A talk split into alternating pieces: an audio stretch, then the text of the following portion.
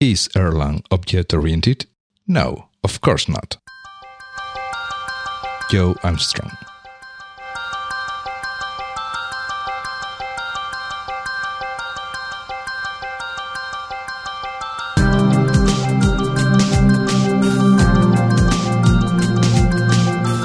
Estás escuchando We Developers, el programa hecho por desarrolladores para desarrolladores donde hablaremos de lenguajes, frameworks, herramientas, tecnología y todas las demás cosas que hacen tan apasionante el mundo del desarrollo de software. Mi nombre es José Antonio Blanco y hoy me acompaña Manuel Rubio. Hola Manuel, ¿qué tal? Hola, ¿qué tal? Pues eh, nada, primero agradecer públicamente a Manuel que ha atendido muy amablemente la petición de, venir aquí a We Developers a hablarnos de, lo que vamos a hablar esta semana, eh, que es de sobre Erlang. este lenguaje que últimamente parece que está en boca de todos. Eh, sobre todo desde el tema de la compra de WhatsApp por Facebook y todo esto. y bueno, pero bueno, de todas formas es un, es un lenguaje que ha ido ganando como popularidad, ¿no? Últimamente en los, en los últimos años, ¿no? Sí, eh, Erlang, de hecho, bueno, aunque tiene sus años, pues, nació en los años 80 y, no se popularizó hasta mediados de los 90, que fue cuando eh, salió de los laboratorios de Ericsson o sea, no ha encontrado su, su hueco, por decirlo de alguna forma, hasta los momentos actuales, eh, gracias sobre todo al tema del el cloud computing y el hecho de la venta de servicios sobre productos. Sí. Sí, porque es un lenguaje con unas características un poco particulares y, y, cosas que incluso yo creo que son cosas que yo he visto solo en este lenguaje, ¿no? Como lo de lo de poder cambiar el código sobre la marcha, bueno, ese tipo de cosas que, que, no, que no, son, no son unas características muy habituales, ¿no? De, de, otras plataformas, ¿no? Bueno, la plataforma de Erlang en sí, eh, claro, eh, a diferencia de muchos lenguajes donde el lenguaje en sí es la plataforma, eh, como los lenguajes interpretados y otros, Erlang se parece un poco más a Java o .NET en el sentido de que tiene su máquina virtual y la máquina virtual en sí eh, es casi como una pequeña, un pequeño ordenador en el que se gestiona la memoria, los procesos y todo el sistema, e incluso tiene una shell para poder controlarlo. Y, o sea, la plataforma eh, fue lo que realmente Edison quería desarrollar para cubrir una necesidad que tenía en ese momento y el lenguaje era el conductor eh, para poder utilizar esa plataforma y utilizarla de la forma que ellos querían utilizarla. En sí, o sea, los requisitos que ponían en Ericsson para poder utilizar esa plataforma y ese lenguaje eran pues, los puntos fuertes en los que Erlang despunta hoy en día, como son el, control de concurrencia, el cambio de código en, caliente eh, o el tema que sea soft real time además de que sea un lenguaje funcional en lugar de imperativo como como la moda que, empezó a salir en ese entonces. el tema del cambio en caliente, hay mucha gente que siempre me ha dicho que, hay lenguajes como Python o PHP eh, que ya cambian su código en sí, porque como ha interpretado con cambiar simplemente el código, eh, el, script que se está ejecutando, pues ya se cambia el código en sí y no hace falta hacer nada. Pero claro, hay que entender que que dentro de una máquina virtual, o sea, Java en sí o .NET, eso no lo tienen tan fácil.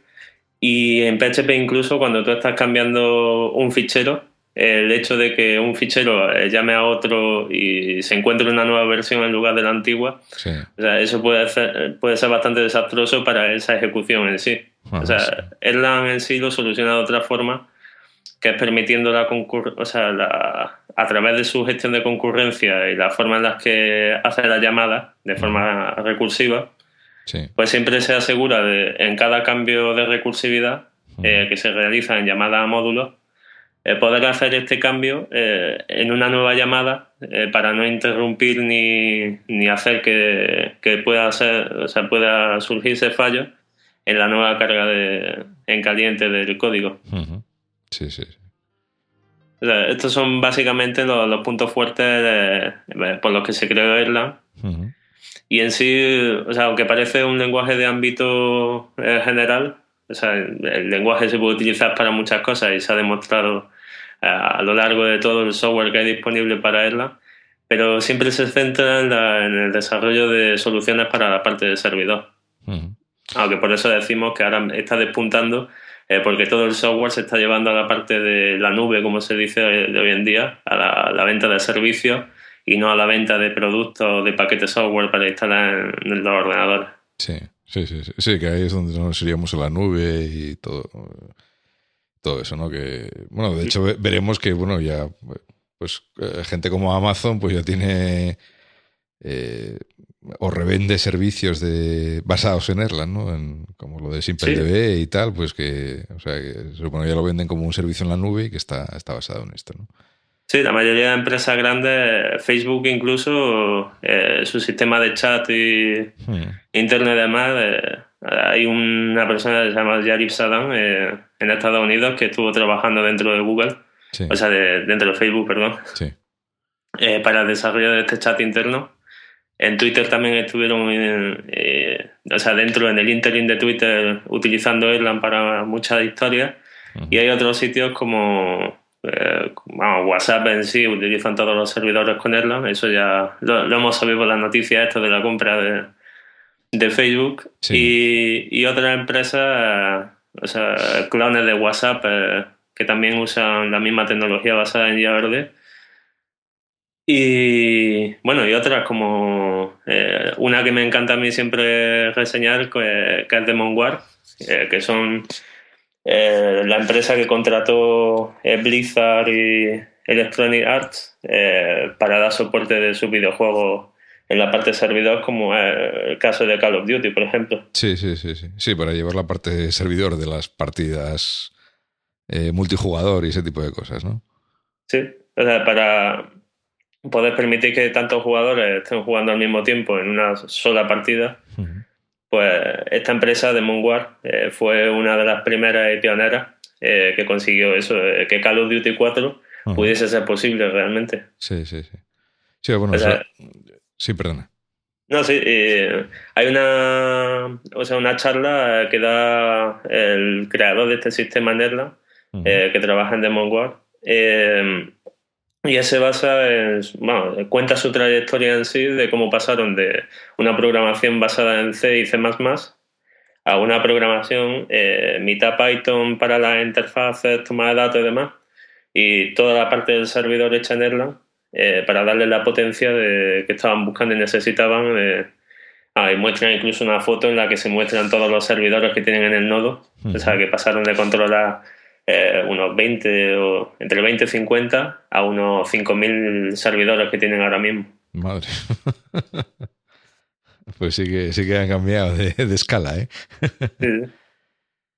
Bueno, entonces lo que te decía, bueno, que entonces está claro que es un lenguaje que, bueno, que a pesar de que puede ser de genérico, como decías tú, ¿no? Que puede utilizarse supuestamente para todo, ¿no? Eh, pero que donde realmente brilla y luce y para lo que evidentemente se, se está utilizando más hoy en día es para aquellos entornos donde hace falta donde hace falta un altísimo alto o altísimo grado de concurrencia, ¿no? Donde vas a tener muchos usuarios simultáneos atacándote a tu servicio y, haciendo cosas simultáneamente, ¿no?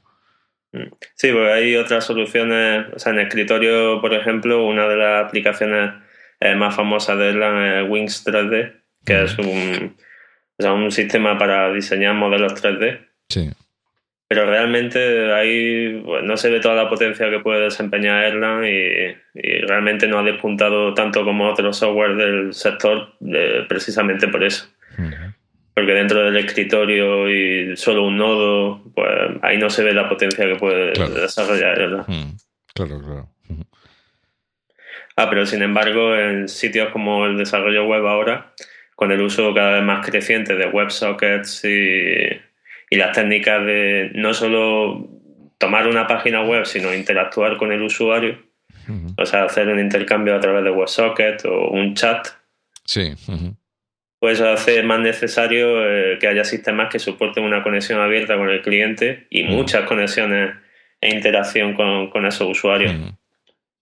Sí, sí, claro, porque por ejemplo un sistema de chat como que, que, a lo mejor es el ejemplo por excelencia, ¿no? De sistema de, alta concurrencia, es que todos los usuarios necesitan una conexión más o menos permanente, ¿no? Con el servidor para, para, para intercambiar mensajes, o sea, tanto recibir mensajes como enviar los mensajes que, que tal. Y entonces, mm, claro, ese nivel de conectividad, pues, eh, eh, en teoría es donde los otros sistemas, pues, eh, debido a tantas conexiones, pues se acaban sobrecargando, ¿no? Y, y mm. llega un momento en que no, no soportan más conexiones, ¿no?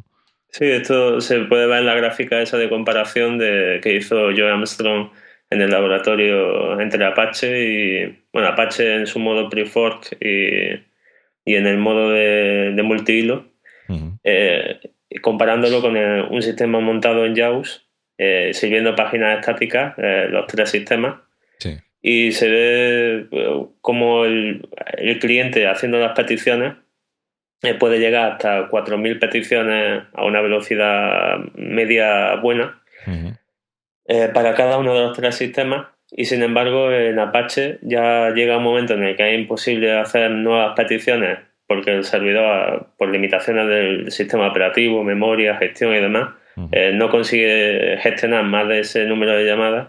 Y sin embargo, en los sistemas Erlang, o sea, y, y, en este caso solo en un nodo, puede llegar a, hacer incluso 20 veces más.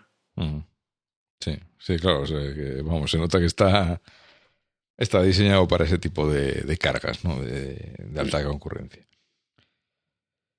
Se basa eh, en los sistemas de, concurrencia. Nosotros, los que programamos en C, sabemos que C y, el sistema Unix se, basa sobre todo en semáforo de memoria compartida. Cuando pasa a Java ya puedes ver los monitores o sea que ya puedes programar unos métodos de sincronización basados en el objeto y la sección crítica que quieres proteger. Sí, que es un poco, más, es un poco de más alto nivel que, los semáforos, sí. Sí, pero aún así la sección crítica sigue estando en un solo, o sea, en, un solo contenedor que puede estar compartido por varios hilos. Mm.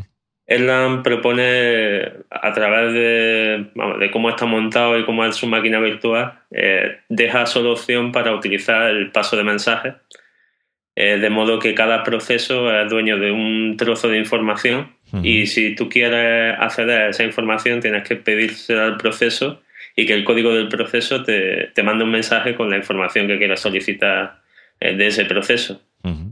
Por lo que la concurrencia es implícita en que ese proceso es el que se ejecuta y el único que puede acceder a esa sección crítica. Es casi como los monitores, pero realmente si tú analizas un monitor te das cuenta de que si tuvieses cuatro hilos, los cuatro hilos pueden acceder a esa sección crítica. Eh, al mismo, bueno, no al mismo tiempo porque se bloquea, eh, pero tres de ellos tienen que esperar eh, para que se libere ese semáforo interno que se ha establecido. Mientras que el código en Erlang es solo uno y todos los códigos que intentan hacer, acceder a esa información no lo hacen directamente, sino que lo hacen a través del código de otro nuevo proceso que tiene que devolverle esa información. Esto o sea, eh, o sea, puede ser un poco lioso si lo ves de primera hora. Eh, se llama, es una técnica que se llama el modelo actor. O sea, es casi como un paradigma nuevo. Eh, que, bueno, nuevo, es, nació en los años 70. Sí, bueno. Realmente, por lo cual muy nuevo no es. O sea, cuando, cuando salió Smalltalk. Que, que, que, es diferente, es diferente del, del paradigma de memoria compartida eh, logs, secciones críticas, monitores, etcétera, que es en, los que, en lo que nos basamos en lenguajes como Java, por ejemplo, pues para, para hacer programación concurrente, ¿no? Sí, eh, el tema, bueno, realmente en Erlang, eh, a través de Scala y de la plataforma, bueno, eh, el framework que se monta sobre Scala se llama Akka, se puede conseguir lo mismo que con Erlang. Bueno, prácticamente lo mismo porque eh, Java también tiene la limitación del número de procesos dentro de su máquina virtual. Pero realmente se, llega a conseguir prácticamente lo mismo, o por lo menos se puede montar un sistema basado eh, en el modelo actor, en el que consigues que un proceso eh, tenga el control de la información de la sección crítica y consigues una abstracción mucho más fácil de desarrollar para modelos concurrentes que utilizando semáforos o monitores. Sí. Creo que fue Twitter, ¿no? El que se pasó a escala hace tiempo ya, porque habían llegado también ese, a ese tipo de problemas, eh, bueno, con, con Ruby eh, y Ruby on Rails también, que me parece que fue como primero montaron la plataforma, llegaron rápidamente a, a los límites de la plataforma, a la época de las ballenas azules y todo aquello de las ballenas en Twitter. Y, luego creo que hicieron una migración a escala precisamente buscando eso, un sistema más, más escalable con, perdón por el chiste, pero bueno, no, entiendo que no tiene nada que ver con, pero bueno, un sistema de, desarrollo que, que, bueno, que parece que, porque luego al final escala, pese a que también, también es un lenguaje funcional digamos, eh, derivado eh. de Java, porque, bueno, sí, sí, tiene, se sigue pareciendo a Java, aunque es, plenamente funcional, pero luego corre también sobre la VM de Java, o sea que... Escala, bueno, no, no lo he podido ver mucho, pero bueno, la sintaxis y demás y, y las características un poco por encima las he visto y creo que es una mezcla entre funcional y, y vamos y que permite todavía utilizar la orientación a objetos. Sí, sí. Eh, por lo que esa mezcla le da una potencia nueva y, claro es un atractivo para quien programa en Java porque además de poder seguir utilizando tu librería eh, de Java eh, te permite utilizar una, nueva sintaxis que puede facilitar el desarrollo vamos la, la solución de tu problema Sí, sí, pero yo lo que, lo que sí veo es una tendencia muy clara de, bueno, sobre todo estas empresas que trabajan con, con estos volúmenes de, de, concurrencia y de usuarios simultáneos y tal, de que tarde o temprano se acaban todos pasando a un, a un lenguaje de programación funcional, ¿no? Porque si no parece que es imposible mantener el sistema en, de una sola pieza, ¿no? Sí, es que lo que facilitan los lenguajes funcionales es que un, o sea, un problema que, que, que, que es de concurrencia o que involucra a un volumen muy alto de, eh, lo que siempre se ha visto en divide vencerá, de, dividir el problema en su mínimo exponente, eh, resolverlo y después que eso se pueda aplicar al problema eh, global. O sea, en Erlang, por ejemplo, cuando desarrolla un pequeño servidor para contener información, tú agregas todo el código que necesitas pensando como si fuese, fuese a ser utilizado solo por un proceso secuencial.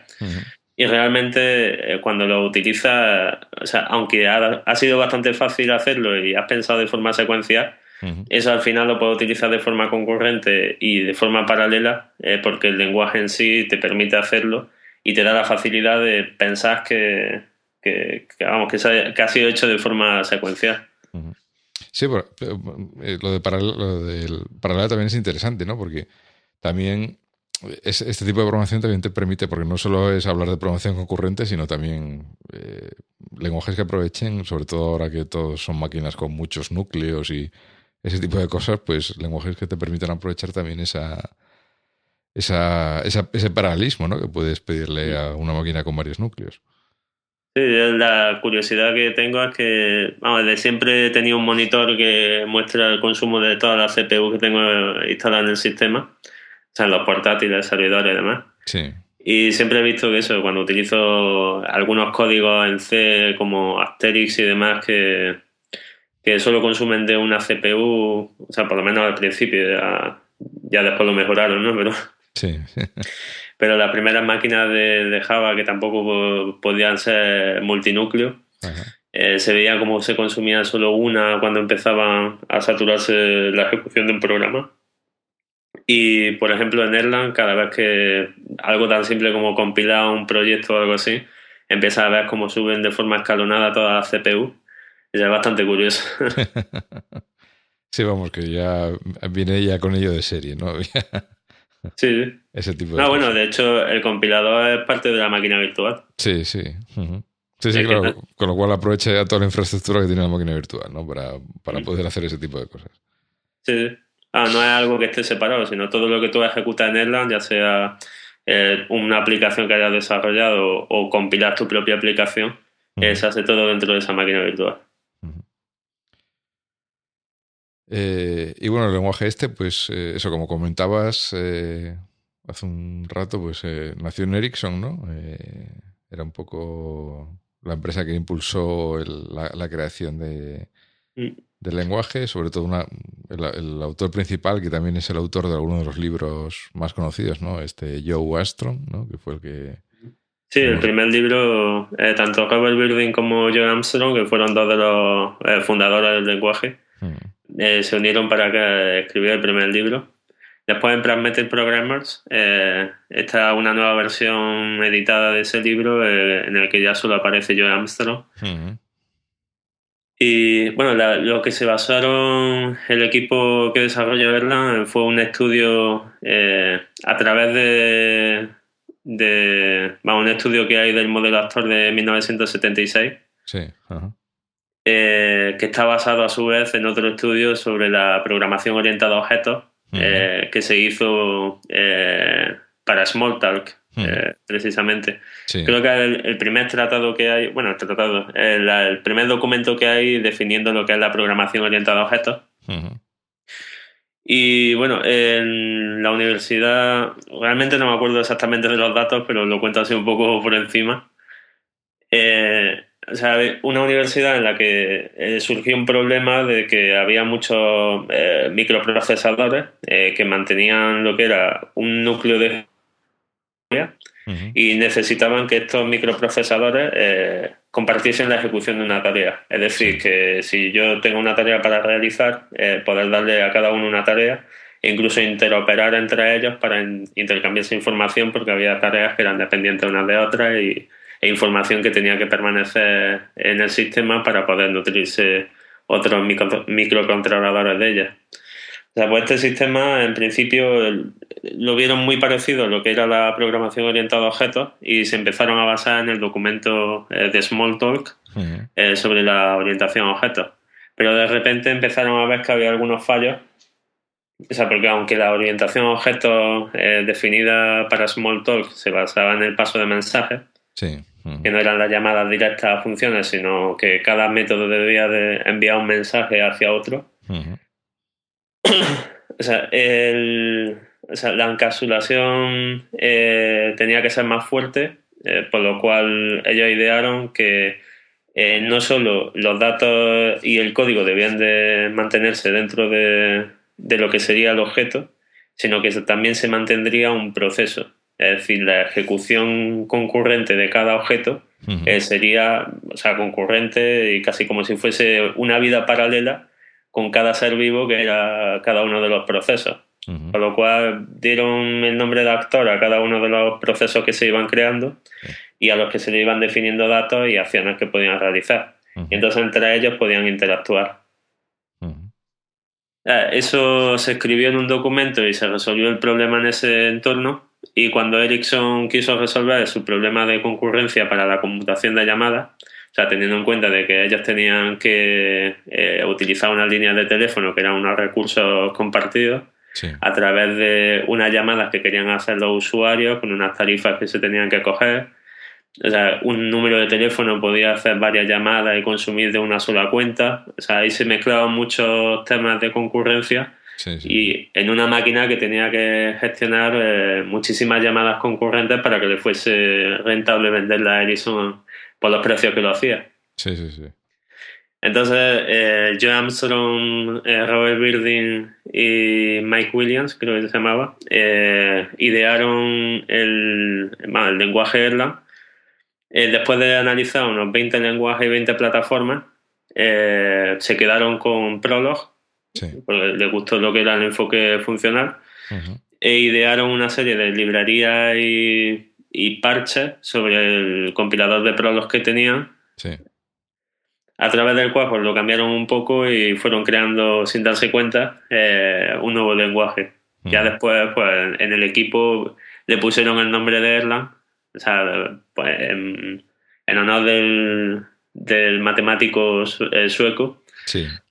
Pero que da el juego de, como lo de Ericsson Language. Sí, sí, sí y casi que dicen que, no fue aposta, pero que les gusta esa dualidad en el significado. Pues menos mal que no fue apuesta, porque yo, o sea, hasta leer, hasta leer un poco la historia del lenguaje, yo pensaba que era, que era por lo de Ericsson Language. Luego me enteré que había un matemático que además curiosamente tiene que tener, tiene que ver con el tema de telecomunicaciones, porque además tiene por ahí un, un teorema relacionado con la capacidad de las líneas de telecomunicaciones y tal que se usa en el, en el campo. O sea que es curioso porque Incluso el, matemático ingeniero este danés eh, tiene que ver con el campo también, donde se desarrolló originalmente Erlang. ¿no? O sea que, que es una de esas casualidades realmente, realmente curiosas. Mm. Y, bueno, yo sí, sí es una cosa que, noté cuando empecé a mirar un poco el lenguaje, sí, sí hombre, sí tiene una, un parecido muy razonable con, con Prolog en el sentido de cómo se definen los predicados y eh, cómo se exportan y lo de la aridad de los predicados y todo ese tipo de cosas. Bueno, que estoy diciendo predicados, no sé si en Erlang se dicen predicados también. en Prolog se dicen predicados, si mal no recuerdo, ¿no? No, creo que esa parte ya evolucionó y se alejó bastante de Prolog y esa parte la perdió. Sí, porque luego Prolog tiene el tema este de que defines unos hechos y luego pues intentan encajar los predicados con los hechos y hace backtracking, etcétera, etcétera, y eso, eso creo que se lo saltaron, ¿no? Porque eso sí que es Prolog puro como para poder hacer deducciones, entre comillas, a partir de un conjunto de hechos, ¿no? Con una serie de reglas. Sí, esa parte la perdió. No obstante, eh, o sea, creo que basada un poco en esa parte tiene un sistema de, ellos lo llaman de matching, que cuando tú llamas una función, normalmente en un lenguaje imperativo, cualquier lenguaje que haya utilizado, eh, sabes que pones unas variables y como máximo eh, puedes darle unos valores por defecto a los últimos parámetros para no tener que llamarlos. Pero en Erlang y en muchos otros lenguajes funcionales que, hay ahora, eh, permite que, o sea, no solo, eh, o sea, poder darle valores a, esa, a esos parámetros que deja, sino el hecho de poder, o sea, unos valores a los parámetros eh, indiscriminadamente. Por ejemplo, si tengo tres parámetros y quiero que la, la primera función que defino el primer parámetro le digo que tiene que ser 5 eh, para entrar a un código concreto. Y en la segunda definición le digo que tiene que ser 10. Eh, tú ya estás definiendo el valor que va a tener esa posición de la llamada a esa función, eh, teniendo en cuenta de que puedes tener tres definiciones distintas y en la tercera hacerla totalmente general, mm. dándole ya el nombre de una variable. Mm. Entonces está haciendo una bifurcación de a cuál de esas definiciones llama con respecto eh, de la llamada, eh, qué valor pones como primer parámetro. O sea, mm. si pusieses un 5 en la llamada, pues ya sabes que entra en, la primera, en el primer bloque de código, si pones un 10 en el segundo, y si pusieses cualquier otro, eh, otro valor, pues ya entraría en el tercero porque, porque era el general. Mm. O sea, ese sistema de eh, eh, o sea, hacer un código bastante más claro y más corto a nivel de función, porque la parte de comprobación se queda al nivel más básico que es la definición de la función. Sí, sí digamos en un lenguaje funcional tipo estilo Erlang, eh, en vez de hacer una función con un if mirando a ver cuál sería el valor de los parámetros y actuando en consecuencia, lo que haces es definir la función tres veces, con, en este caso con esos tres parámetros, 5 y 10, otra cosa, y para cada definición pues haces una cosa diferente. ¿no? Sí, realmente se parece bastante a un sistema de base de datos que utiliza también Access, que se llama QB, que estuve especificando si tienes eso cinco parámetros y tienes eh, dos de los parámetros al azar, eh, tú eh, quieres que tengan un valor concreto, pues podría hacer que la primera definición de código tuviese ese valor concreto y ya después la siguiente eh, otro valor o el general para que entre ya de forma fija en ella. Mm. Sí, yo, yo, creo que el ejemplo, el ejemplo clásico en estos casos es la función de factorial, ¿no? Por ejemplo. Es la, que ponen siempre en todas partes como ejemplo en el lenguaje funcional que sea, ¿no? De que pones dos, dos reglas o dos, como quieras llamarlo, una para el caso básico, que es uno, y otra para el caso n. De cuando se llama factorial y es 1, pues ya directamente el valor que, que retorna la función es 1 y cuando es n, pues ya hace el cálculo del factorial. Claro, ahí haces la llamada recursiva con, con n menos 1, claro. Mm. Sí, el caso es que el, matching en sí eh, no solo se da en la función, sino también en la estructura del case e incluso en la asignación. Y permite pues tener mucha potencia a la hora de poder hacer un filtrado de información y poder hacer un, un control de, del flujo de, la ejecución eh, bastante más intuitivo. Al poder ver lo que es por el tipo de información que está haciendo matching, Eh, pues el cómo sigue el código es dependiendo de qué información tiene. Sí, además en estos, eh, luego normalmente también los lenguajes funcionales, imagino que en Erlang es igual, las funciones también son, bueno, lo que se llama funciones de alto nivel, ¿no? Que, high order functions. Eh, que, las funciones son tipos de datos también y las puedes pasar como parámetros y devolverlas y, todo eso, ¿no? Que no sí, los closures o lambda. Sí, eso, eso.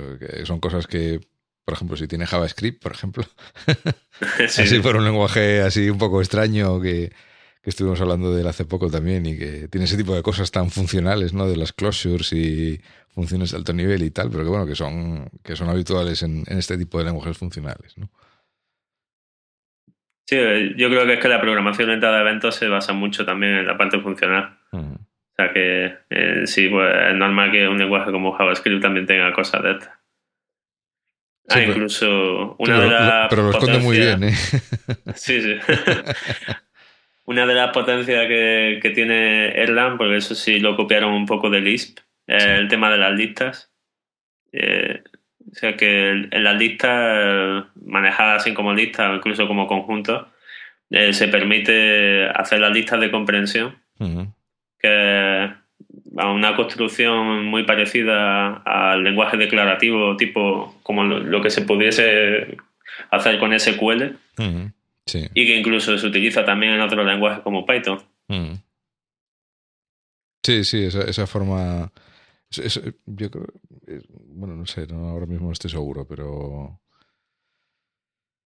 creo que, que Prolog también tenía algo, o manejaba las listas de una forma muy parecida, ¿no? Eh, hacer las las, ah, las list comprehension, esto, sí. De, los dos lenguajes, o sea, Lisp eh, el más orientado al control de listas y, bueno, Prolog pues también, pero Prolog es sobre todo más de los predicados, como decía. Sí, sí, sí, sí. Sí, yo de Lisp me acuerdo de, sí, el CAR, el CDR para coger cabeza, cabeza de lista, el resto de lista. Y, con eso empezabas a hacer cosas con las listas para, para poder tratarlas, ¿no? Sí, pero el tema de el lenguaje en sí eh, fue diseñado para ser muy muy simple, eh, pero a la vez eh, tener características que permitiesen eh, no solo eh, escribir código de forma más eh, intuitiva y funcional, aunque bueno, muchos de la programación funcional dirán que la no es totalmente funcional, porque le faltan cosas como las mónadas o la funcional de primera clase, pero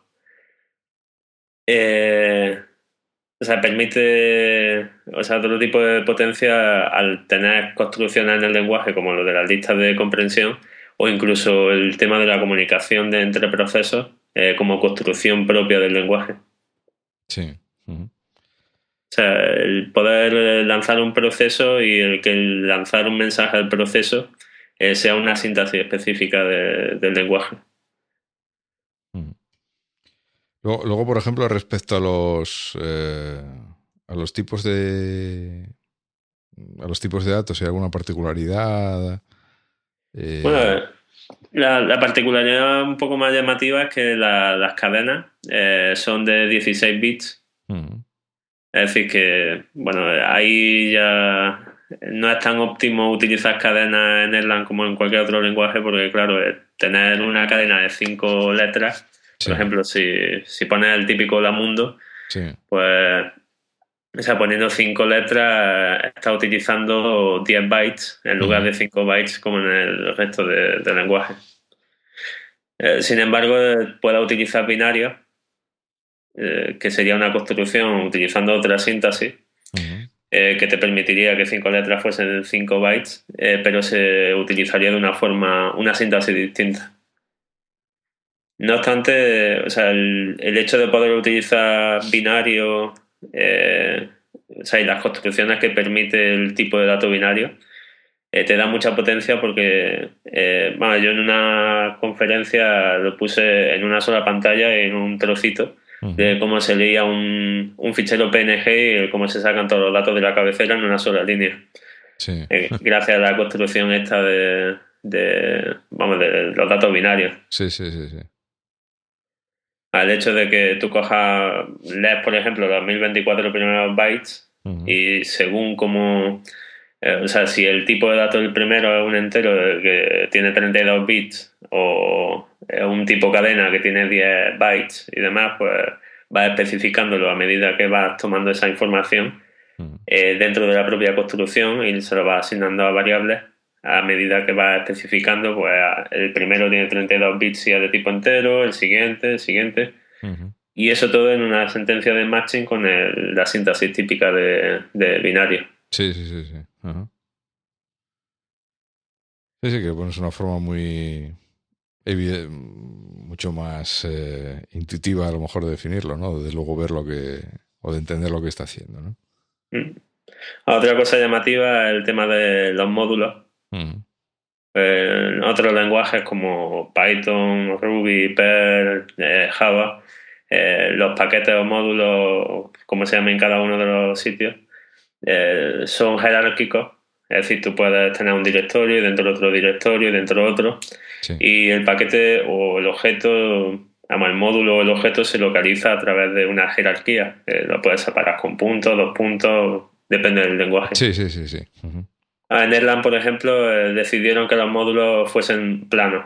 Es decir, no hay jerarquía y todos los módulos están al mismo nivel. Tanto los del sistema que están definidos ya, eh, como los que tú implementes dentro de tu aplicación.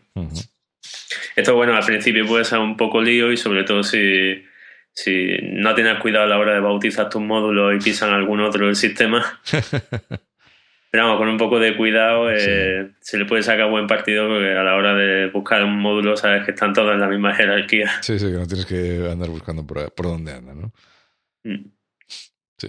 A, mí una cosa, una cosa que me llamó cuando estuve haciendo mis, eh, mis pinitos y mis experimentos con el lenguaje, una cosa que me, que me llamó mucho la atención, porque no suele ser tampoco muy habitual, es que eh, mismamente en el intérprete de Erlang, que pues eh, arrancar en la línea de comandos, eh, le pones eh, dos números de 40 dígitos, los multiplicas, por ejemplo, entre sí y te saca el número completo sin... O sea, todos los dígitos de la multiplicación, o sea, sin, sin exponentes y sin nada. O sea, los 60 dígitos que deberían salir salen ahí todos uno detrás de otro, ¿no? Que es, me, me llama mucho la atención esa capacidad de, de, manejar los números a, a, ese nivel, ¿no?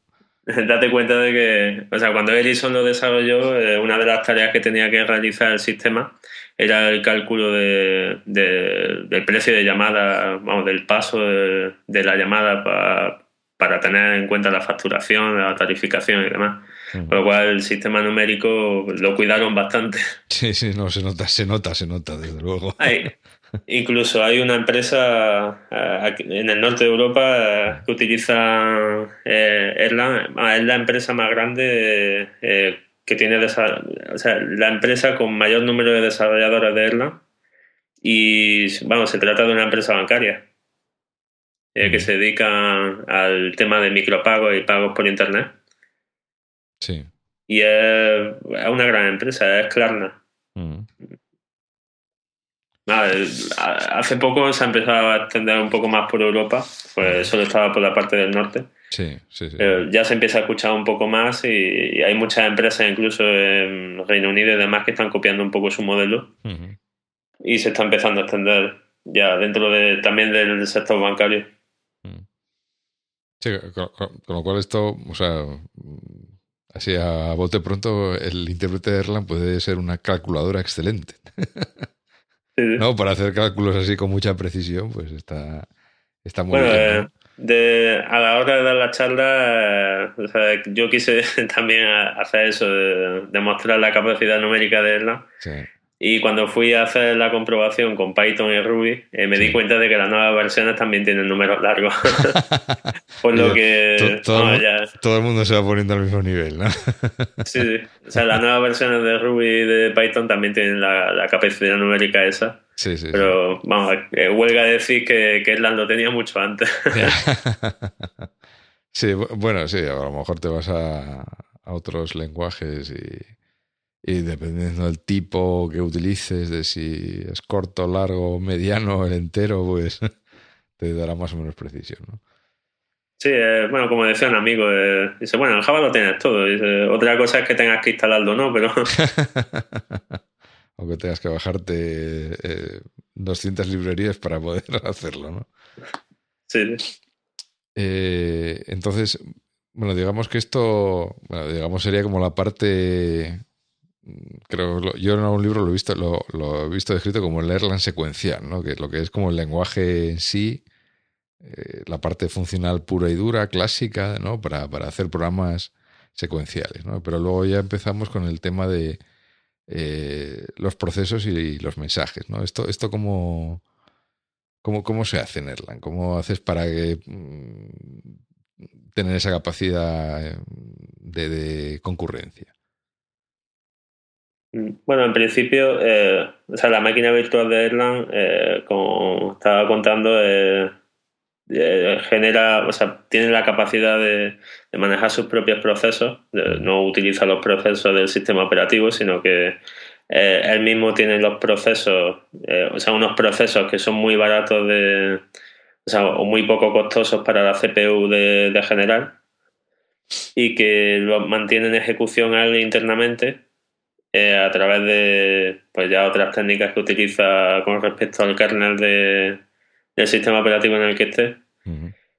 Sí, digamos que la máquina virtual se ocuparía del scheduling de, esa, de esos hilos que crea ¿no? internamente. Sí, y también eh, de la gestión interna de la memoria. Esto es muchas veces que, que, el sistema, eh, teniendo en cuenta de que no puede reservar memoria en sí y que las variables siempre valen lo mismo, o sea, el consumo de memoria suele ser muy, muy bajo. Sí. Pero hay momentos en los que pues empieza a ver como el consumo de memoria sube y no baja. y, esto, y esto empieza a preocupar a mucha gente porque dice, oye, que es que ha subido el consumo y no baja. y es que la, la, máquina virtual de Erlang le pasa como al sistema operativo Linux, de que en el momento que consume un cierto número de memoria, eh, como es más caro el liberarlo para después volverlo a reservar, pues se lo mantiene en reserva y si lo necesita, lo utiliza de esa reserva que ya le ha hecho al sistema operativo. Sí, sí, sí, sí. O sea, a menos que esté marcado como libre durante muchísimo tiempo, realmente un sistema, o sea, una máquina virtual de Erlang no libera memoria nunca. o sea, aquí lo que coge, lo, luego no lo suelta, ¿no? Aunque luego lo tenga disponible para internamente, ¿no? El kernel de, Linux eh, también le pasa lo mismo. Si tú vas viendo la ejecución de un sistema encendido, llega un momento en el que consume X de memoria y eso no lo suelta. Tienes que meterte a hacerle un drop o, otro sistema para que no coja caché y que no mantenga esa memoria ocupada para poder ver qué consume realmente el sistema. Sí, sí, sí. sí. Pero internamente tú puedes meterte en la shell de la máquina virtual y a través de comandos eh, que tiene la propia shell eh, puedes ver como una especie de top, es decir, los procesos que tienen ejecución, eh, la memoria que consume. Hay un dato bastante curioso que son las reducciones y que parece ser que en el programador de tareas de, interno de la máquina virtual de Erlang, cada vez que se ejecuta un proceso, o sea, por la síntesis funcional, eh, dicen que se ha hecho una reducción eh, por cada ejecución que se hace dentro de, un proceso.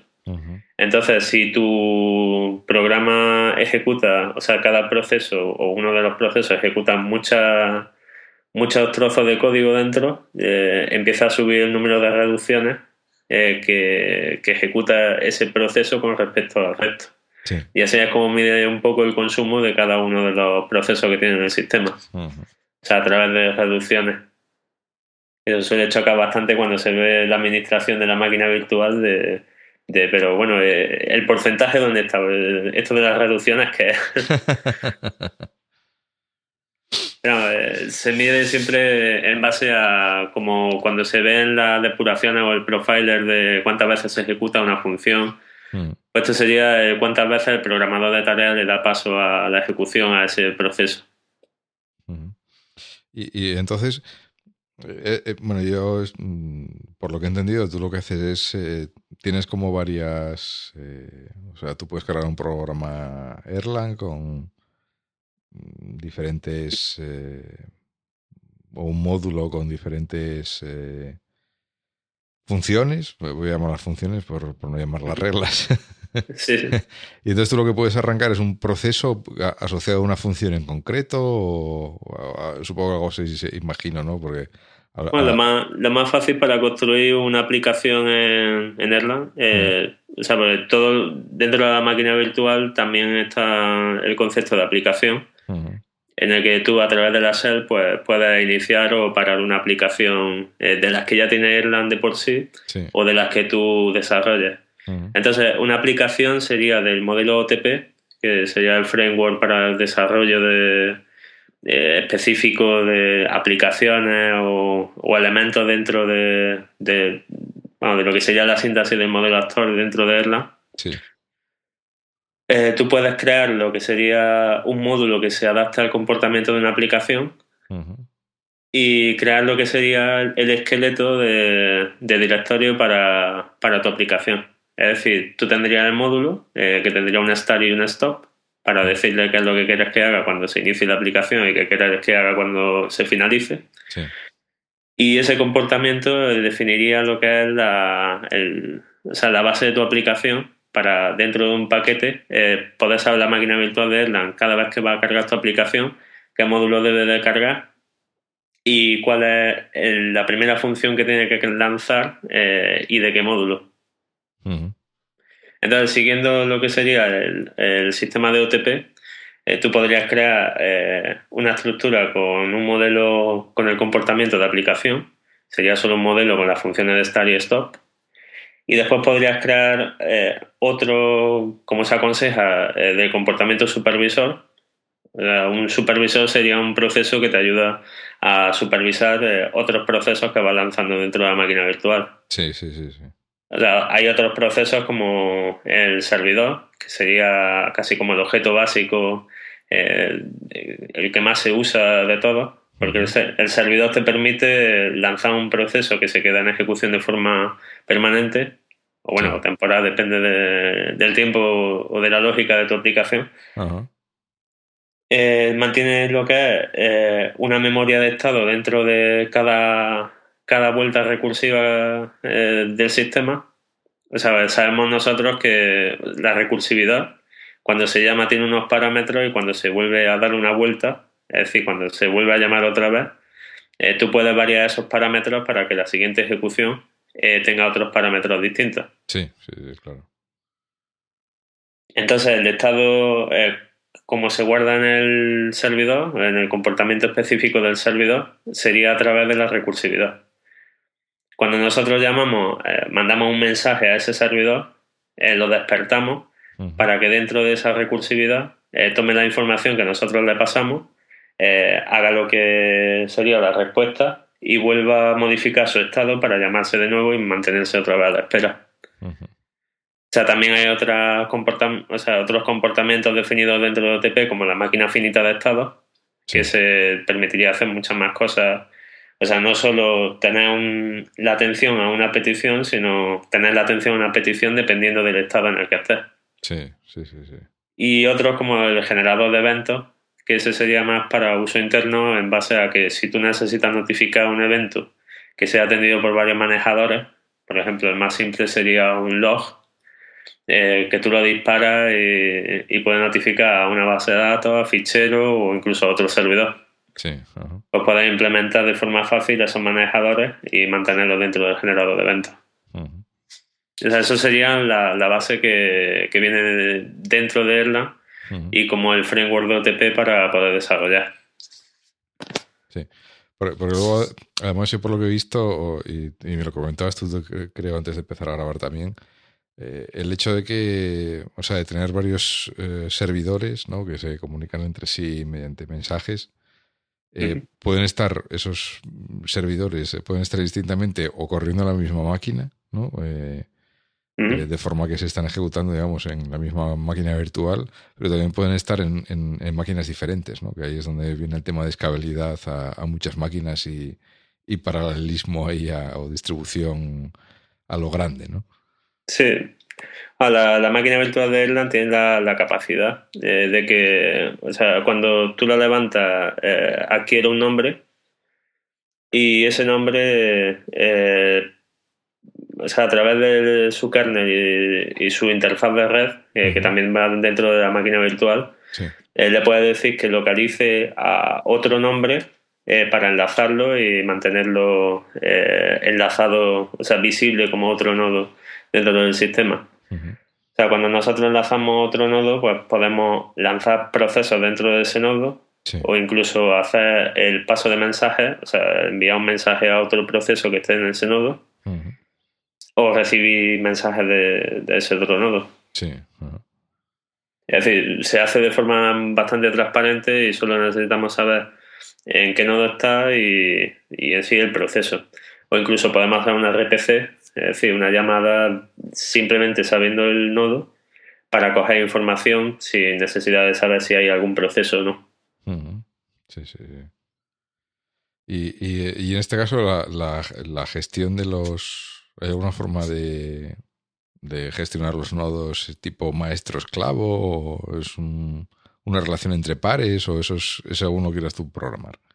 Bueno, lo más básico eh, es levantar nodos y conectarlos entre sí. Es decir, eh, por configuración que ya tu programa eh, tenga la, información sobre dónde están, bueno, cómo se llaman los otros nodos para poder hacer la interconexión, o tú dentro de la consola del shell eh, introducirte y ejecutar el comando de conexión eh, sabiendo cómo se llama el otro nodo. Pero también hay otros modelos como hay sistemas de Heartbeat en la propia máquina virtual que te permite lanzar una aplicación. Y por Heartbeat eh, eh, lanzarla en el otro nodo, pero simplemente en la escucha, para que si la aplicación en el primer nodo cayese, en la otra se levantase automáticamente. Mm, mm. Y otro sistema que, bueno, como has dicho tú, el de, esclavo, eh, que permite no solo o sea, el, el, hecho de utilizar un nodo como esclavo, sino lanzarlo eh, teniendo acceso a esa otra máquina por SSH, por ejemplo. Es decir, tú puedes configurar tu acceso de SSH dentro de una máquina virtual de Erlang y decirle después que quieras que se levante un esclavo en esa otra máquina y ya se conecta por SSH y a través de una shell eh, levanta la máquina y la mantiene como esclavo. En el momento que la máquina principal muere, pues también muere la, del esclavo.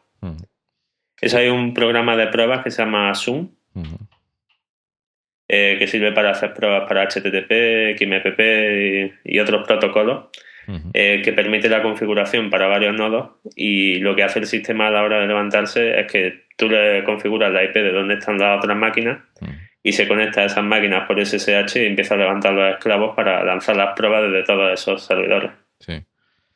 Sí, bueno, yo cuando te decía maestro esclavo, a lo mejor estaba pensando en un sistema tipo eh, MapReduce de Google o Hadoop o ese tipo de cosas, ¿no? Que tienes eh, un esquema o un nodo que ejecuta de maestro que distribuye el trabajo entre diferentes nodos que actúan de esclavos y que van eh, mapeando y reduciendo la información según se lo va diciendo el maestro, ¿no?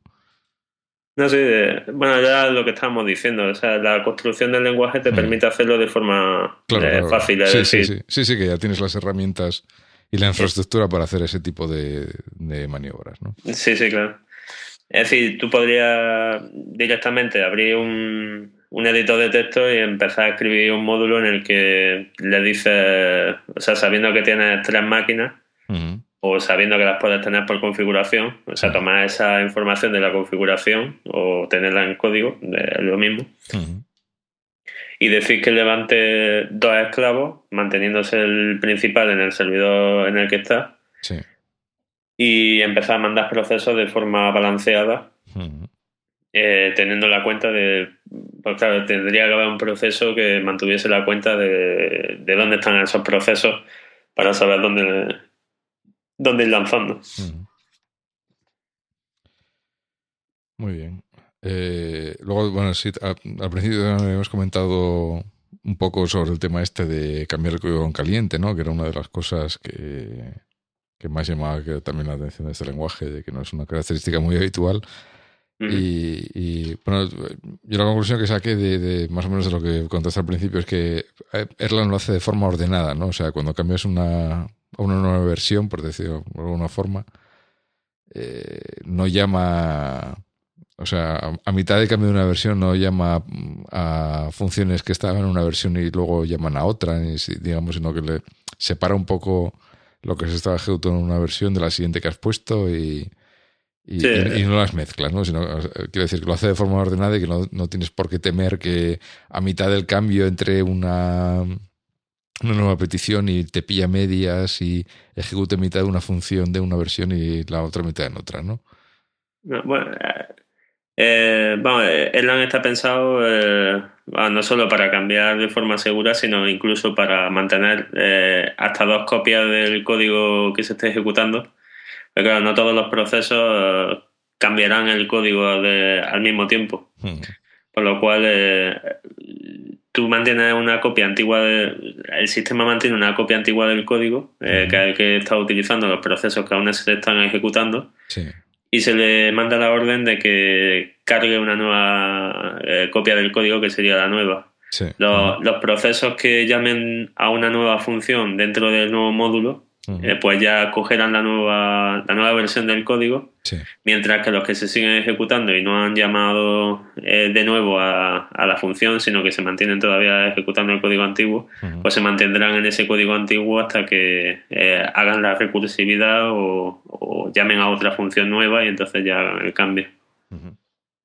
Sí, digamos que entonces así mantienes un poco eh, eso, lo que tú dices, ¿no? Dos, dos versiones al mismo tiempo ejecutándose y hasta que a lo, mejor consigues terminar ordenadamente los procesos que se están ejecutando en la antigua versión y luego ya empiezan a entrar, entrar todos por la nueva, ¿no? Sí. O sea que es un sistema, bueno, bastante Porque yo era un, cuando empecé a mirar el lenguaje era una de las cosas que, que, más me llamaba la atención. Decía, bueno, esto, ¿cómo, ¿cómo, lo hace, no? Esto de poder cambiar con caliente y tal, pero luego cuando ves el sistema la verdad es que tiene bastante... Tiene, bastante, tiene bastante sentido, ¿no? Es, es, bastante sencillo en realidad lo que hace, ¿no? Solo intenta hacer las cosas de, de una forma un poco, un poco ordenada, ¿no? Sí, date cuenta de que, por ejemplo, si yo estoy ejecutando un hilo en otro lenguaje, en un lenguaje imperativo, y quisiera cambiar una clase, o sea, en lenguajes como PHP, por ejemplo, podría cambiar el fichero y en, las, bueno, y en la siguiente ejecución sería cuando se cambiase o se volviese a leer el fichero. En otros lenguajes pues sería bastante más complicado, o sea que en una ejecución en caliente eh, se pudiese cambiar el código. Y si nosotros forzásemos a que se hiciera, eh, o sea, cosa no deseable, eh, podría pasar que la siguiente llamada a un método de un objeto eh, fuese del nuevo código y quizá el estado interno de, vamos, de ese hilo o la memoria compartida de, ese proceso, pues no, o sea, no, no fuese lo que espera ese nuevo código y terminase rompiéndose ese hilo. En ese sentido, eh, Erlang, por ejemplo, tiene un sistema, en la parte de OTP, los servidores, eh, tiene una función que se llama Code Change, o sea, que te permite hacer el cambio del, estado interno del código, de forma que si sabes que tu estado cambia de una versión a otra, eh, esa es la primera función que se va a llamar, así que puedes coger el, estado antiguo, modificarlo para el nuevo código y volver a la ejecución del código. Sí, sí. una, una cosa que comentaste, que comentaste antes era, mencionaste OTP y yo de hecho muchas veces he visto el lenguaje escrito como Erlang barra OTP, o sea que es una cosa que va como muy asociada al lenguaje, ¿no? Sí, es casi como lo de GNU Linux. De que, claro, Erlang es un lenguaje básico y OTP es el framework con el que se construyen las aplicaciones dentro de Erlang. Eh, es decir, OTP no se puede sacar de Erlang porque todas las aplicaciones que ya vienen, o sea, el kernel, eh, o sea, toda todo lo que ya está dentro de, de, la propia máquina virtual de Erlang eh, ya está escrito en OTP. Así que es el framework base y, es prácticamente Erlang en sí. Sí, sí, o sea que ya son como una cosa indisoluble, ¿no? O sea, si ya puedes contar con que va a haber esa, ese framework y esas librerías de funciones para poder hacer el desarrollar la aplicación. ¿no? Ah, en la lista de Erlang, eh, eh, en el último mes eh, ha habido bastante movimiento porque se, se, quiere cambiar el nombre de OTP Pues OTP significa Open Telecom Platform. ya, claro, entonces no pega mucho, ¿no? y claro, dice, actualmente no solo se utiliza para el mundo de la, de la telco, sino que se utiliza de forma global y ya ese nombre no casa. Pero claro, eh, nosotros lo solemos llamar siempre OTP. Realmente ya llega un momento en el que pierde su, su significado y ya es, solo OTP. Sí, es un nombre que ya no son ni las siglas ni nada, es como se llama y ya está, ¿no? Sí, sí. Ah, incluso cuando baja el código de Erlang, eh, ni siquiera se llama Erlang, es OTP. y eso es lo que, el nombre que se da al código para su compilación y demás. Sí.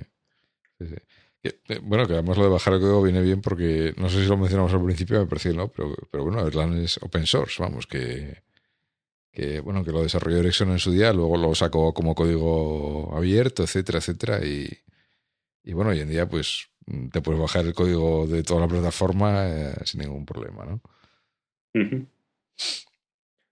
Entonces, eh, bueno, eh, después de ver un poco las clases del lenguaje, pues luego pues podemos mirar un poco, comentar un poco pues en qué mm, qué productos hay, ¿no? desarrollados en, en Erlang, ¿no? Como, como, vamos a ver, pues son todo, pues, como decíamos al principio, son cosas orientadas a, gran carga de, transaccionalidad, ¿no? De cosas que van a tener mucha concurrencia y muchos, potencialmente muchos usuarios, ¿no? Pues lo primero que tengo aquí apuntado pues es un servidor web que se llama eh, Yaus, que mm, era lo que comentábamos respecto a Apache, que, bueno, al pobre Apache siempre le dan, le dan por todas partes. y, sí y, que bueno que soportaba mucha más carga transaccional eh, por lo menos referente a páginas estáticas y tal y puede servir a muchos más usuarios manteniendo un nivel aceptable ¿no? luego tenemos bases de datos que también suele ser otro tema que donde ser, potencialmente puedes tener una carga transaccional muy alta porque tienes muchos usuarios leyendo escribiendo simultáneamente ¿no? y entonces aquí hay unos cuantos ejemplos ¿no? yo a mí me sonaba mucho no sé por qué me lo tropecé hace tiempo ya CouchDB, ¿no? La base de datos de sofá. bueno, la verdad es que CouchDB tiene una historia de amor-odio entre su creador y eh, o sea, intercambiaron mensajes bastante duros. Eh, el, el, creador eh, creo que se llamaba Katz. Y vamos, y precisamente quien estuvo desarrollando en Facebook la parte del chat, eh, porque eh, CoachDB eh, fue donada a Apache y su creador comenzó el desarrollo de Coach Base. que ya es directamente en C y, no sé si en C y C o solo en C. Realmente el, desarrollador de CoachDB empezó en Erlang, pero desgraciadamente sin saber mucho Erlang y claro, eh, sí, sí. eh, vamos, si, si coges los productos de CoachDB y, y por ejemplo React, eh, que son dos productos de base de datos y, basados en NoSQL, básicamente se basan en, clave valor y, documental. Sí. Bueno, incluso SimpleDB de, de Amazon. eh, o sea, tanto una como otra, eh, CoachDB se, se ve el código eh, que es bastante básico y su creador mantenía que, claro, el rendimiento que tenía CoachDB no era aceptable para lo que él quería, eh, o sea, y empezó a poner muchas trabas en base a, cosas que, que, realmente eran por su desconocimiento de, de Erlang. Porque, o sea, Erlang te da muchas herramientas para poder hacer sistemas como, como se ha hecho JAWS o como se ha hecho React o RabbitMQ o IAVD. Pero el desconocimiento de Erlang te puede llevar a camino eh, con peores resultados. Sí, claro, no, eh, como sí, evidentemente, sí, eso me lo, creo perfectamente. Ah, lo que decimos, de la informática te puede ayudar a que una oficina se automatice y rinda mucho, pero la mala informática puede hacer que, que, la, que la oficina no rinda en absoluto. Sí, sí, sí, sí está claro. Pues CoachDB, hasta que lo cogió Apache, básicamente fue un proyecto que, que no rindió mucho y bueno, ahora con Apache parece ser que, está levantando otra vez y hay gente que lo ha cogido y, está levantando de nuevo el vuelo.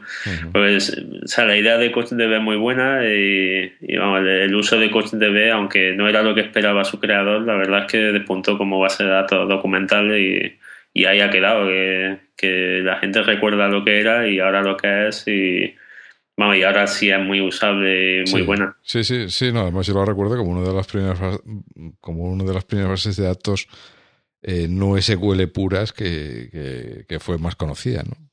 Entonces, bueno, además se supone que como estaba hecha en Erlang, pues que era muy escalable, etcétera, etcétera. Aunque luego parece que, sobre todo al principio, que no, no era tan, tan evidente, ¿no? Mm. Ah, una que, está despuntando ahora mucho es la de React, que es del, país del sol naciente. Sí. Y se basa igual en lo mismo. Eh, tiene eh, un enlace eh, tipo REST por HTTP y también el uso de protobufs para poder acceder a la información. Y básicamente, pues, bueno, es una empresa por lo cual te venden una versión empresarial bastante más bonita que, la versión libre que hay, pero la versión libre también es muy buena. Mm. Sí. Y luego, ah, y luego teníamos el, producto este de Amazon que comentamos de SimpleDB, que, que lo vende como parte de su estrategia en la nube, ¿no? De los, de los mm. servicios de Amazon. Que también está basado en, en Erlang. Hay muchas empresas de la nube que, que, ya sea en una parte u otra han desarrollado parte de Erlang. Eh, Heroku, que es un, un sitio de, para, desarrolladores para poner los proyectos en la nube. Hosting de aplicaciones, ¿no? Lo, llamaría yo, ¿no? La parte de distribución de los proyectos y la llamada interna hasta llegar al proyecto del usuario, esa parte estaba totalmente hecha en Erlang. Y ah, de la parte de colas, eh, RabbitMQ es curioso porque eh, ahí siempre dominó el mercado la, parte de, la, de las colas. Eh, IBM y productos así de gran envergadura además. Y RabbitMQ eh, se coló entre medias y parece que incluso en el ambiente Java empresarial y demás empieza a ser el, el, más utilizado por, bueno, por todo el mundo que utiliza el sistema de colas. Sí, sí, sí, no, yo la verdad es que RabbitMQ lo estoy. Hoy en día me lo estoy encontrando mencionado cada dos por tres, o sea, como sistema de colas así potente y tal. Ah, si te suena eh, la empresa esta que está haciendo ahora un poco la competencia a WhatsApp, se llama Telegram. Sí, sí, sí, sí. Eh, utilizan un protocolo que se llama MQTT, eh, que está basado en, en colas precisamente y y curiosamente utilizan RabbitMQ de, de, de backend. así, que al final Erlang está en, todos los sistemas de mensajería para aplicaciones de móviles. ah, incluso en empresas de videojuegos para móvil también se encuentra Erlang en, empresas como, eh, como era Spill Games y, y otras así del sector. Sí, porque luego en mensajería tenemos el, sistema este, el Bert, ¿no? Este, que era como un sistema de código abierto hecho en, en Erlang para, para bueno, como un sistema, un sistema de mensajería, de chat o, como quieras llamarlo, que por lo visto ha sido la base para todo, absolutamente todos los sistemas de mensajería que luego han implementado Facebook, Twenty, WhatsApp. Sí, sí, eh. todos, ¿no? O sea que no, sé. Ah, es curioso porque y, ya Verde fue desarrollado por un equipo ruso, pero después comprado por una empresa francesa, eh, que son los que le han dado soporte hasta el momento actual, eh, son Process One. Sí. Y ah, la, empresa normalmente de mensajería se han basado en este porque, o sea, hay otras opciones que, se pueden elegir como Prosody o, o OpenFile, eh, que son en Python y Java respectivamente. Sí. Pero, o sea, yo conozco a gente que, ha utilizado OpenFile, por ejemplo, y, para uso interno en empresas con 20, 30 o 50 usuarios está bien, Pero claro, cuando ya hablas de volúmenes eh, en aplicaciones móviles con más de mil usuarios, pues ahí ya OpenFire, por ejemplo, tiene sus limitaciones y no llega. Y incluso estuvimos hablando en el foro eh, de XMPP eh, con creadores de OpenFire, intentaban defenderlo a, a hierro sobre Illa Verde. Y bueno, las soluciones que nos daban eran instalar sistemas de, grid y, de, de cluster sobre Java. Eh, no sé, la verdad es bastante dudoso. ya, sí, sí, sí, sí. que lo montas y luego, si no funciona, ¿qué pasa? no, eh, lo que decíamos todos era, a ver, si tienes que coger un sistema Java, eh, tunearlo, eh, meterle un sistema de grid y después rezar para que funcione, ¿no será mejor coger algo que ya funciona? Sí. Sí, pero además, eh, vamos, yo creo que, eh, hombre, esta gente de WhatsApp, pues digo yo que incluso ya habrá hecho tuneado para sus propósitos las máquinas virtuales para que además recuerdo haber leído algo por el estilo, ¿no? no ahora sí, de hecho hay, hay, una, presentación de, un ingeniero de WhatsApp que, fue a, la Airline Conference, precisamente, sí, sí, y presentaba los cambios que ellos necesitaron hacer para sus sistemas que llegasen a, vamos, en una primera instancia a, un millón de usuarios dentro de una sola máquina. sí, cierto, cierto, querían llegar a los dos millones, sí, sí, sí. Eh, eh, esa, fue la que esa, fue la, presentación que leí yo, sí. Ah, y curiosamente ponía cada uno de los cambios en detalle y era, o sea, desde la especificación de la máquina que parecía de la NASA a, no a modificaciones específicas en el núcleo de BSD, a modificaciones dentro del propio lenguaje Erlang, modificaciones en Verde y después ya el tuning específico para, para, poder alcanzar eso. Y realmente no se veía tampoco algo excesivamente alocado, bueno, salvo la especificación de la máquina, pero vamos, se veía bastante alcanzable eh, no, como algo así de tener que instalar cientos de cosas y configurar un hmm. sistema muy complejo. Sí, sí, sí, sí. Sí, sí, bueno, y que, además, bueno, pues han demostrado que, alcanzar esos niveles de, de millones y millones de transacciones, eh, ya no sé si por minuto, por segundo, porque ya esta gente movió una cantidad de transacciones tremenda, ¿no? Sí, sí. Dicen que gestionan cerca de 2 billones de mensajes diarios. Claro, pues tú imagínate qué nivel de concurrencia tiene que tener eso. Como para dudar de la plataforma. y, bueno, que curiosamente Facebook, que también lo había utilizado, ¿no? Para su sistema de chat. Si no recuerdo. Yo creo que es un sistema que. En, cuanto alguien tiene que implementar un chat, todos se van a Erlang, pero de cabeza. Porque yo he leído también el caso más de alguna empresa que, que, había intentado hacer un chat y al final lo había terminado haciendo en Erlang porque era mucho más sencillo que intentar hacerlo en Ruby o en PHP o en lo que fuera, ¿no? Sí, la verdad es que cada vez empiezo a ver más casos. bueno, creo que solo me he encontrado uno o dos casos de, de, blogs eh, que se hablaba de gente que, que volvía de Erlang hacia otro lenguaje, pero eh, por otros motivos totalmente distintos. Mm. Uno de los grandes motivos que suele tener la gente para o no lanzarse a Erlang o, volver de Erlang hacia otro lenguaje puede ser la, formación de la gente o incluso la especificación de, los proyectos en sí. Pero claro, si, si, tu, si tu proyecto requiere de una gran concurrencia, pues obviamente necesita Erlang. Pero si después te das cuenta de que la concurrencia no era tanta y que la velocidad prima sobre otras cosas y que tienes más librería en otro lenguaje y que es más fácil porque todos los programadores saben de esos otros lenguajes, pues realmente quizás estás intentando forzar que eh, una situación y no sea el momento. Mm. Sí, sí, sí. Que, claro, cuando, cuando tienes un martillo en la mano todo parece, todo parecen clavos, ¿no? Y a lo mejor intentas meter Erlang a, calzador en lo que sea y a lo mejor tampoco es la mejor solución en un momento dado, ¿no?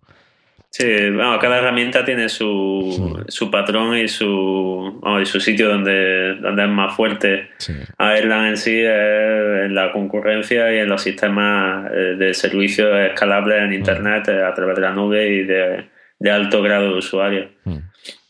Eh, pero claro, si quieres ya cosas más específicas, como un caso que había de, de, firma a través de Apple en los propios navegadores o cosas así, eso, pues claro, eh, Erlang eh, puede ejecutarse a nivel de servidor, pero intentar exportarlo como Apex a un navegador ya puede ser. Sí, eso es mejor no hacerlo. Sí, no, lo, más ambicioso eso. Porque, bueno, e incluso, incluso había un proyecto ahora eh, de intentar meter en Android Erlang, que estaba haciendo un grupo de personas para poder desarrollar en Erlang dentro de Android. Pero ese es otro escenario que yo lo veo un poco fuera de, lugar. Sí, sí, porque además se supone que en un, en un entorno Android pues está mucho más limitado de memoria, de, de procesador, de todas esas cosas, ¿no? Que no, no tienes eh, tantos recursos como puedes tener una máquina normal, ¿no? Eh, sí, sí, me sorprendió, por ejemplo, eso, encontrar eh, cosas como esto de Lice y Lime, ¿no? que son el equivalente LAMP a cambiando PHP por Erlang, el Apache por JAWS y, y, el MySQL por CouchDB o Amnesia, que es otra base de datos, ¿no? Que, hay gente que se ha definido todo el stack completo, la L sigue siendo Linux, es lo único que no ha cambiado, pero el resto lo han cambiado todo a, estar basado en Erlang, ¿no? Y luego Tú también me decías que había otras cosas como Chicago Boss y tal para hacer programación ya más, eh, más normal, ¿no? Más orientada a la parte, a generar la parte cliente, ¿no? No puramente como servicio backend, ¿no? Es que JAWS en sí, el servidor te permite hacer una especie como de scripting, eh, que se parece bastante a JSP y los servers, eh, servlets. Sí. de modo que puedes desarrollar páginas dentro de JAWS a través de ese tipo de scripting. Sí. Pero claro, si quieres algo más parecido a Ruby on Rails o Django, eh, por, poner dos ejemplos, eh, Chicago Boss, por ejemplo, da esta, eh, o sea, esta visión más tipo de modelo vista controlador en el que nos permite programar o sea, desde, un, desde el inicio el, la ruta de la URIs por las cuales accede a cada una de las páginas, o sea, el acceso a los modelos eh, que curiosamente Chicago Boss eh, los modelos permite no solo usar SQL, eh, sino también no SQL. O sea, tiene soporte para MongoDB y, base de datos como React o, bueno, ya otras como MySQL o PostgreSQL. Sí. Y nos permite tener las plantillas en un formato tan conocido como Django, o sea, el DTL, o Jinja, como también se llama eh, creo que era en PHP o, en Ruby, que también se portó ese tipo de plantilla. Sí, sí, sí, sí. Y bueno, eso eh, lo que propone Chicago Boss, o sea, la, compilación de unas plantillas para el uso a través de unas rutas con un controlador y el acceso a los datos, eh, dentro de una máquina virtual donde todo se ejecuta con cada petición, pudiendo además mantener las sesiones, eh, o sea, cada sesión le llegaría a su petición y podría eh, utilizar los datos dentro de esa propia sesión para generar una respuesta. Eh, o sea, en principio parecía un poco una locura y que en otros lenguajes iba a ejecutarse más rápido, pero las pruebas han demostrado lo contrario, haciendo que, vamos, demostrando que Chicago Boss eh, en lo que es la renderización de, páginas es muchísimo más rápido que, el resto.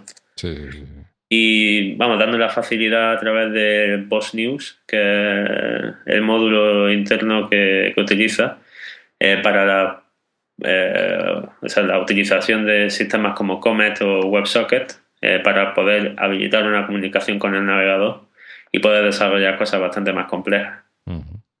Sí, sí, sí. Bueno, como decimos, las cosas complejas hechas fáciles. es una buena definición. Sí, realmente si da una vuelta por la página de Chicago Boss y va a los tutoriales, la parte de Boss News Sí. Eh, vamos, es bastante escueta. O sea, parece que incluso que está muy poco documentado, pero es que no necesita más. realmente, eh, si nosotros desarrollamos un módulo en el que desde la página web eh, mandamos una petición de WebSocket hacia adentro, hacia, hacia Chicago Boss, eh, Boss News se encargaría a través del módulo que tenemos definido para atender esas peticiones de ir dándole información sin necesidad de, abrir nuevos procesos. Es decir, el proceso que ha atendido inicialmente las peticiones es el que sigue respondiendo a esas peticiones nuevas que van llegando. Sí, sí, con lo, cual puedes mantener ahí dentro del proceso toda la sesión que necesites para. Sí, claro, como tenemos, como no tenemos el límite del proceso, pues se pueden mantener todos los procesos abiertos, todas las peticiones e incluso ir balanceándolos entre, nodos eh, para poder tener más, más incluso eh, si hiciese falta. Y luego, eh, si para los oyentes que estén interesados en, aprender el lenguaje, bueno, instalarlo a mí me parece muy sencillo porque es. Mm, yo lo he instalado tanto en, Windows como en Mac. Y, bueno, sí, sencillamente es a la página de erlang.org y, y, bajarse el, el, paquete, ¿no? Con el que trae el intérprete, el shell, vamos, y, a partir de ahí empezar a, a probar cosas, ¿no? Mm aunque suene un poco autobombo. yo aconsejo mi libro, pero básicamente porque lo escribí, lo escribí pensando en la introducción de, gente nueva al lenguaje. Y aunque el capítulo 8 se queda un poco lejos, o sea, sería, básicamente la estructura sería, eh, o sea, leer los primeros capítulos si no estás convencido, porque son los de marketing, como yo les digo. En los que te convence un poco de lo que es Erlang o si quieres venderlo, el, qué es lo que tienes que decir. Sí, está bien eso. y bueno, los siguientes capítulos son para conocer lo que puedes hacer con Erlang a nivel básico. Y al llegar al capítulo 8 es donde se muestra el, cómo se utiliza el código, o sea, el open source disponible para Erlang. Mm. O sea, lo que sería el constructor de proyectos para eh, como Ant o Makefile o cualquier elemento en otros lenguajes que te permite construir tu proyecto, pues aquí sería utilizar un elemento como Rebar, que es el constructor de Erlang, para crear un proyecto y a lo largo de todo el capítulo se muestra cómo se crea un proyecto, el cómo se hacen actualizaciones en caliente de ese proyecto y el cómo se puede llevar hasta producción ese proyecto. Y bueno, después también eh, en los apéndices está la, instalación de Erlang, precisamente. Ah, sí. bueno, claro, es que es un paso para, para, hacer, para practicar un poco es el, paso inicial, ¿no? Sí, eh, vamos, como apéndice A está la, instalación y como apéndice B la, la línea de comando. Mm. Es decir, los comandos básicos que, que son bastante útiles y, y que puedes necesitar para controlar la máquina virtual. Pues en el momento que tú instalas la, o sea, lo que es el entorno de Erlang, eh, cuando pones ser, entras en lo que sería el, intérprete, o sea, bueno, la máquina virtual en sí, que se levanta una máquina virtual completa con su kernel, interfaz de red, memoria y demás. Y eso tiene una serie de comandos para poder ver procesos, uso de memoria, poder levantar aplicaciones, pararlas y, hacer una serie de gestión.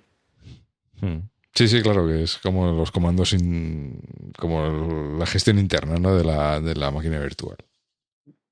Ah, la, parte de OTP, que sería el volumen 2, todavía lo sigo preparando. Sí, eh, es, lo que iba a preguntarte, porque el, el, título del libro pone volumen 1, con lo cual entiendo que hay que haber al menos otro.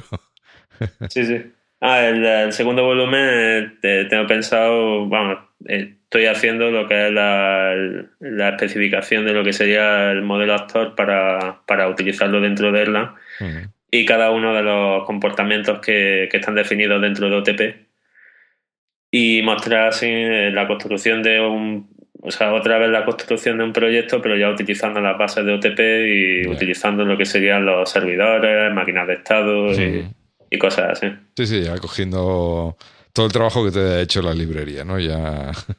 Hablar ya un poco más de amnesia, de la parte del testing y cosas así. Sí, sí, sí, sí. De esas cosas que luego son importantes en cuando estás haciendo código de verdad, ¿no? sí, sí. Bueno, pues eh, nada, con, la recomendación de, del libro, de, que, bueno, que además está en español, con lo cual es fantástico para, para, leerlo sin, sin, ningún problema. Y, bueno, pues para tener una idea razonable del lenguaje, aunque, aunque no, no entre en detalle en la parte de OTP, pero bueno, por lo menos para, para conocer bien el lenguaje y, aprender, pues, pues eh, está genial. Bueno, pues eh, no sé, Manuel, se nos ha quedado en el tintero para hablar sobre Erlang porque, no sé, le hemos dado un buen repaso. Yo creo, vamos. Yo creo que ah, si se nos ha quedado algo, ahora mismo no se me ocurre. Pues, eh, pues nada, eh, llega hasta aquí este, este repaso a uno de los lenguajes más empuja ahora mismo, ¿no? Erlang, sobre todo para estos temas de concurrencia que bueno, que nunca se sabe cuándo se va a necesitar, porque a lo mejor pues ahora estás haciendo un proyecto en cualquier otro lenguaje, pero luego tienes estos problemas y, a lo mejor pues conocer Erlang y las posibilidades que tiene, pues sí que sí que te puede sacar del apuro, ¿no? Si, si necesitas eh, este tipo de, de facilidades eh, respecto a concurrencia y distribución, ¿no? Mm. Y, y nada más. Muchas gracias, Manuel, por, por venir a hablarnos largo y tendido sobre Erlang y por ilustrarnos sobre todas las capacidades del lenguaje y, todo lo que nos has contado, porque hemos estado ya casi hora y media aquí hablando de, lenguaje, o sea que, ha sido un ah, repaso, un repaso bastante interesante.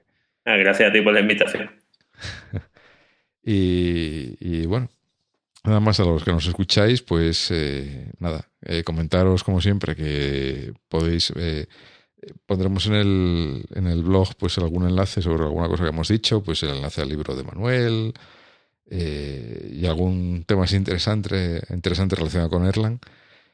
Y, recordaros que podéis poner comentarios en el blog si queréis comentar algo sobre el programa o alguna pregunta, lo que sea. Y, nada, eh, comentaros que también que eh, sigo abierto a cualquier voluntario que quiera venir aquí a hablar de algún tema que, le, considere interesante, pues ya sabéis que tanto por correo como por Twitter están en la, página de Developers están todos los métodos de contacto.